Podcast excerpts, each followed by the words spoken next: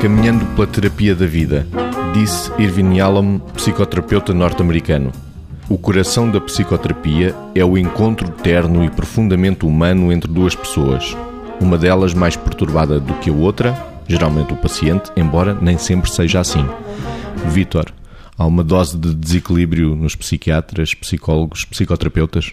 Eu acho que poderá haver, como pode haver nas outras pessoas. É claro que o que acontece é que dá jeito termos todos a obrigação, enquanto psicoterapeutas e especificamente enquanto psicoterapeutas, independentemente de sermos psicólogos ou psiquiatras, de fazer uma formação que nos permita autoconhecer-nos. Por isso é que nós avançamos para a psicoterapia muitas vezes, obviamente, fazendo a nossa própria psicoterapia.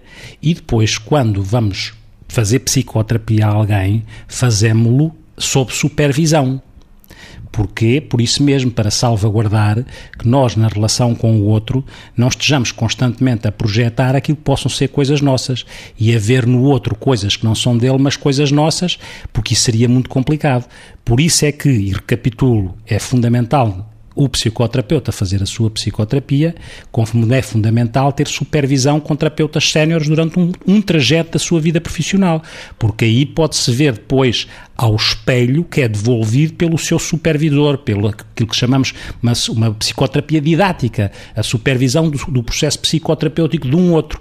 É evidente também, na, na primeira parte da frase, que defende muito este encontro pessoa a pessoa, que tem a ver com o modelo que é preconizado por este terapeuta, que é um modelo de base existencialista e base existencial, em que defende a autenticidade da relação, defende aquilo que é a capacidade e a disponibilidade e a possibilidade do terapeuta se poder expor desde que isso seja ao serviço do outro. Não é expor-se como se o outro tivesse a fazer a psicoterapia do terapeuta, mas tornar verdade a relação, não ser uma relação entre alguém e o terapeuta, que é um ser, e o outro alguém que seria um supra-ser, que estaria fora do alcance do entendimento do, do utente.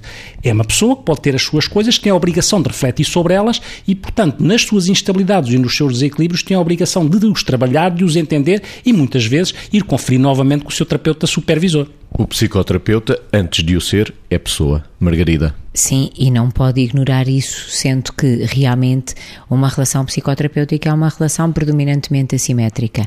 Assimétrica porque, de uma forma ou de outra, alguém está numa situação de ser ajudado e alguém está numa situação de ajudar. E, portanto, é daqui que resulta predominantemente a assimetria.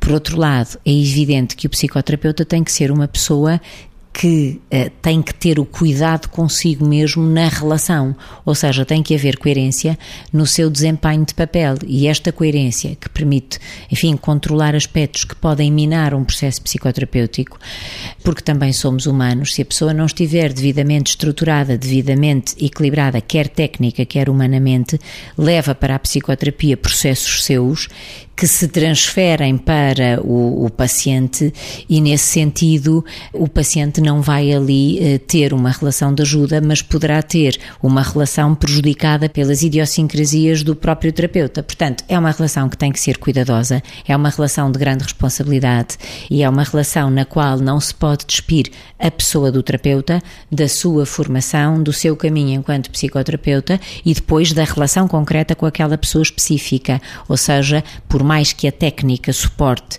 e que a pessoa do terapeuta esteja equilibrada, cada relação psicoterapêutica com aquele paciente concreto é e deve ser única.